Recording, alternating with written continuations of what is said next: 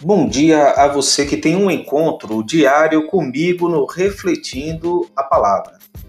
Deus se nos dá a conhecer como um mistério de amor infinito, no qual, desde toda a eternidade, o Pai exprime a sua palavra no Espírito Santo. Por isso, o Verbo, que desde o princípio está junto de Deus e é Deus, revela-nos o próprio Deus no diálogo de amor entre as pessoas divinas e convida-nos a participar nele. Seja bem-vindo, eu sou o Padre Mário Araújo e no Refletindo a palavra de hoje, 20 de agosto de 2020, quinta-feira, o Evangelho de São Mateus, capítulo 22, versículos de 1 a 14.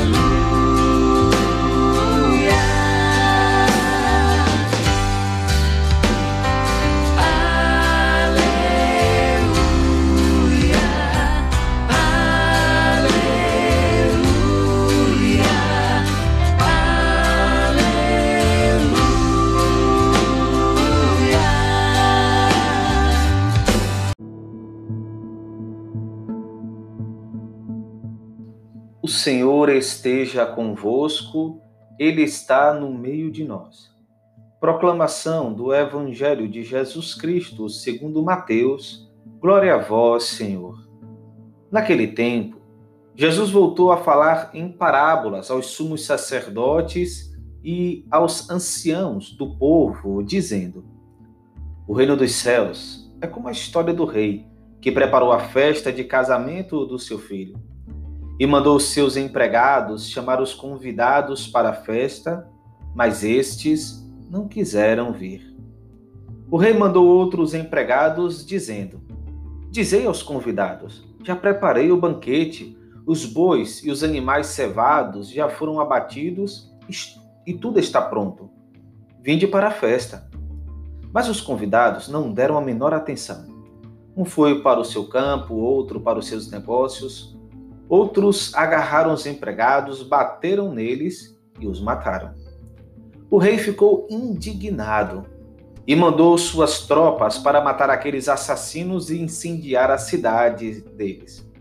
Em seguida, o rei disse aos empregados: A festa de casamento está pronta, mas os convidados não foram dignos dela.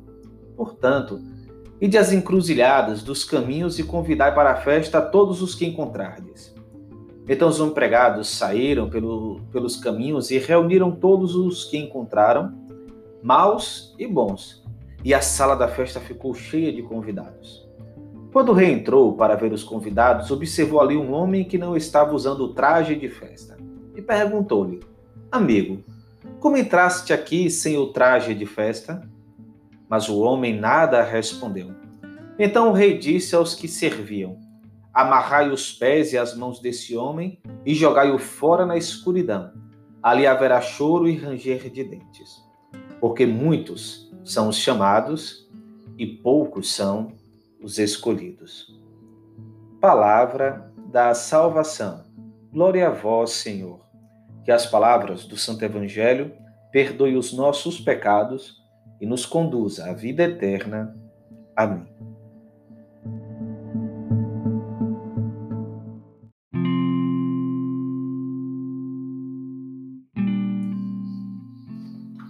O evangelho de hoje parece transparecer a punição que Cristo dá aos que, convidados, recusaram-se de ir à festa.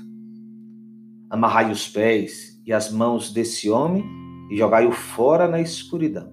Ali haverá choro e ranger de dentes. Tratava-se daquele que não trajava uma roupa de festa. Mas não se trata disso.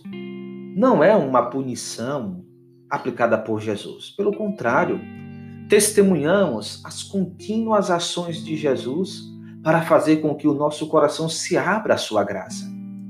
Percebemos no evangelho de hoje, isso sim, é o profundo esforço de Cristo para abrir o coração fechado daqueles que deveriam acolhê-lo, mas não, não fazem.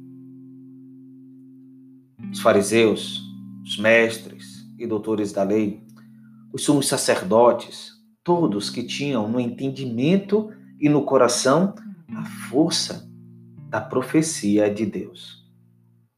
Contudo, manifestam uma extrema resistência ao cumprimento da profecia, pois rejeitam a Cristo. E se rejeitam a Cristo, rejeitam a profecia e, portanto, a salvação que vem de Deus. Trajar a veste festiva me faz pensar as belíssimas palavras do Apocalipse. Então, um dos anciãos falou comigo e perguntou: Esses que estão revestidos de vestes brancas, quem são e de onde vêm? Respondi-lhe: Meu senhor, tu o sabes. E ele me disse: Esses são os sobreviventes da grande tribulação. Lavaram as suas vestes e as alvejaram no sangue do Cordeiro. Por isso estão diante do trono de Deus e o servem dia e noite no seu templo. Aquele que está sentado no trono os abrigará em sua tenda.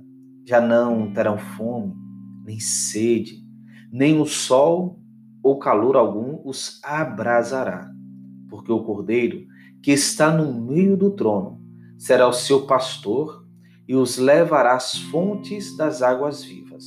E Deus enxugará toda lágrima de seus olhos. A festa não deixa de acontecer porque alguns se recusam a participar. Não há alegria maior do que se permitir ser revestido das indumentárias festivas que Cristo nos concede como herança. A festa está preparada, caros irmãos e irmãs. O Senhor nos convida a participar. Prepara para nós um banquete de amor e alegria.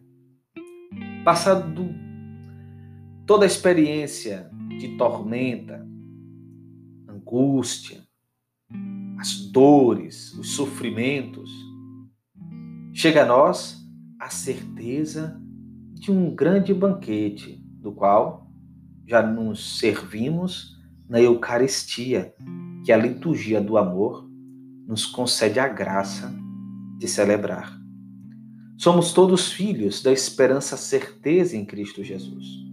Somos homens e mulheres provados numa promessa que se cumpre numa fé que nos alicerça nas certezas de Deus e nos faz enxergar além dos nossos limites e vislumbrar um novo céu e uma nova terra, preparados para os que se deixam revestir das vestes alvejadas no sangue do Cordeiro.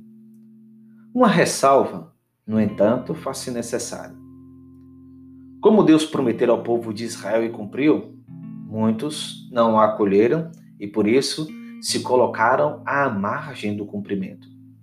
A nós também fora feita uma promessa que acredito sintetizar nessas palavras de Jesus: Eis que estarei convosco até o fim. Não rejeitemos essa presença, não nos afastemos dessa certeza de que o Senhor conosco está em todo o tempo e lugar. Lutemos para manter acesa a chama dessa fé que em nós arde pela graça e presença do Espírito Santo, para que não se cumpra as preocupantes palavras de Cristo. Quando vier o Filho do Homem, acaso achará fé sobre a terra? Fiquemos agora, caros irmãos e irmãs, com a reflexão do Papa Bento XVI, belíssima reflexão sobre a vida consagrada. Neste momento, é com profunda gratidão que dirijo o meu pensamento a todos os religiosos e religiosas aos consagrados e consagradas, bem como aos membros das sociedades de vida apostólica, que fundem na Igreja e no mundo o bonus odor Christi. A vós, superiores e superioras, peço que transmitais uma palavra de especial atenção a quantos se encontram em dificuldade, aos idosos e aos doentes, aqueles que estão a passar momentos de crise e de solidão, a quem sofre e se sente confuso, e contemporaneamente, inclusive aos jovens e às jovens, que também hoje batem à porta das vossas casas e pedem para se entregarem a si mesmos, a Jesus Cristo, na radicalidade do Evangelho. Hoje, os consagrados e as consagradas têm a tarefa de ser testemunhas da presença transfiguradora de Deus no mundo cada vez mais desnorteado e confuso. Um mundo em que os matizes têm substituído as cores bem definidas e caracterizadoras. Ser capaz de contemplar este nosso tempo com o olhar da fé significa ser capaz de olhar o homem, o mundo e a história à luz de Cristo crucificado e ressuscitado. A única estrela capaz de orientar o homem que avança por entre os condicionamentos da mentalidade imanentista e os reducionismos de uma lógica tecnocrática. Ao longo dos últimos anos, a vida consagrada foi novamente compreendida com um espírito mais evangélico, mais eclesial e mais apostólico. No entanto, não podemos ignorar que algumas opções concretas não ofereceram ao mundo o rosto autêntico e vivificante de Cristo. Com efeito, a cultura secularizada penetrou na mente e no coração de não poucos consagrados que a entendem como uma forma de acesso à modernidade e uma modalidade de abordagem do mundo contemporâneo. A consequência é que, além de um indubitável impulso de generosidade, capaz de um testemunho e de uma entrega totais, hoje em dia a vida consagrada está a conhecer a ameaça da mediocridade, do aburguesamento e da mentalidade consumista. No Evangelho, Jesus nos adverte que existem dois caminhos. Um é o caminho estreito que conduz à vida, o outro é o caminho largo que leva à perdição. A verdadeira alternativa é e sempre será a aceitação do Deus vivo através do serviço obediente pela fé ou a sua rejeição. Por conseguinte, uma condição anterior ao seguimento de Cristo é a renúncia, o desapego de tudo aquilo que não é Ele. O Senhor quer homens e mulheres livres, não vinculados, capazes de abandonar tudo para o seguir e encontrar somente nele o seu próprio tudo. Há necessidade de escolhas corajosas a níveis pessoal e comunitário, que imprimam uma nova disciplina na vida das pessoas consagradas e que as levem a descobrir novamente a dimensão totalizadora da sequela Christi. Pertencer ao Senhor significa arder com o seu amor incandescente, ser transformado pelo esplendor da sua beleza.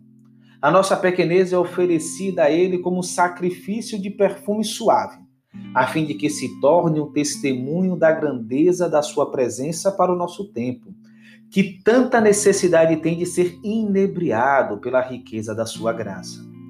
Pertencer ao Senhor, eis no que consiste a missão dos homens e das mulheres que escolheram o segmento de Cristo casto, pobre e obediente, a fim de que o mundo creia e seja salvo.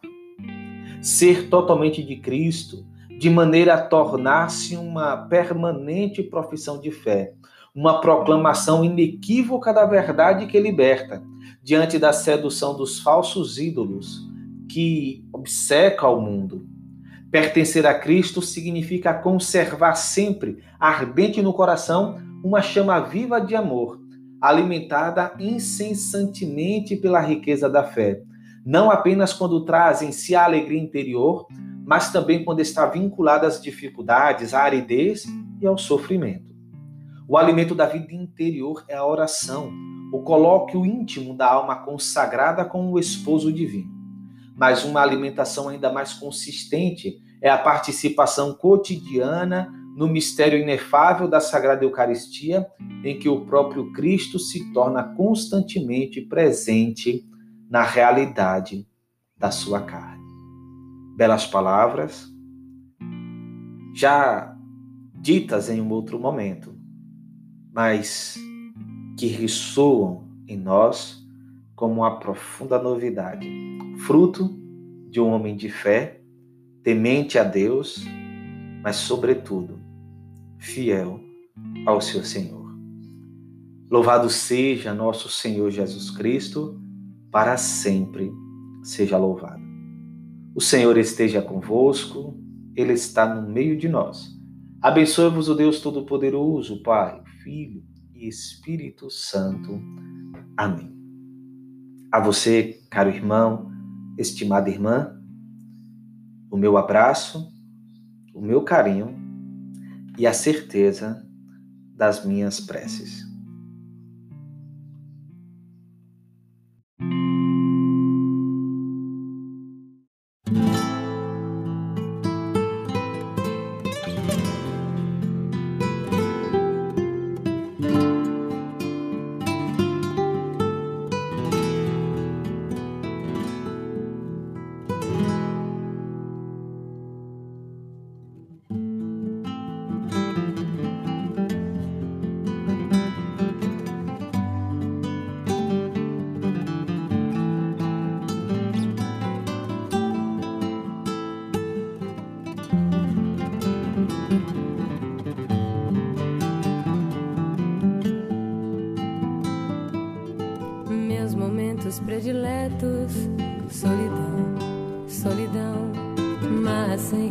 Convosco, Jesus Senhor.